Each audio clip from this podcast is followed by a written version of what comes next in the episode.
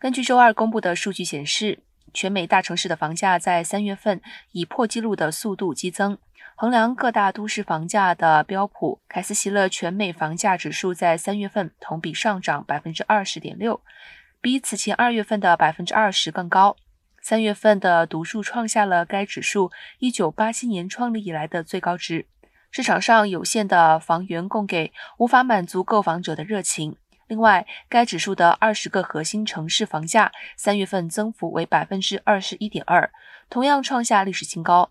十个核心城市房价增幅为百分之十九点五。另外，纽约市的涨幅为百分之十三点七，洛杉矶为百分之二十三点二，旧金山则为百分之二十四点一。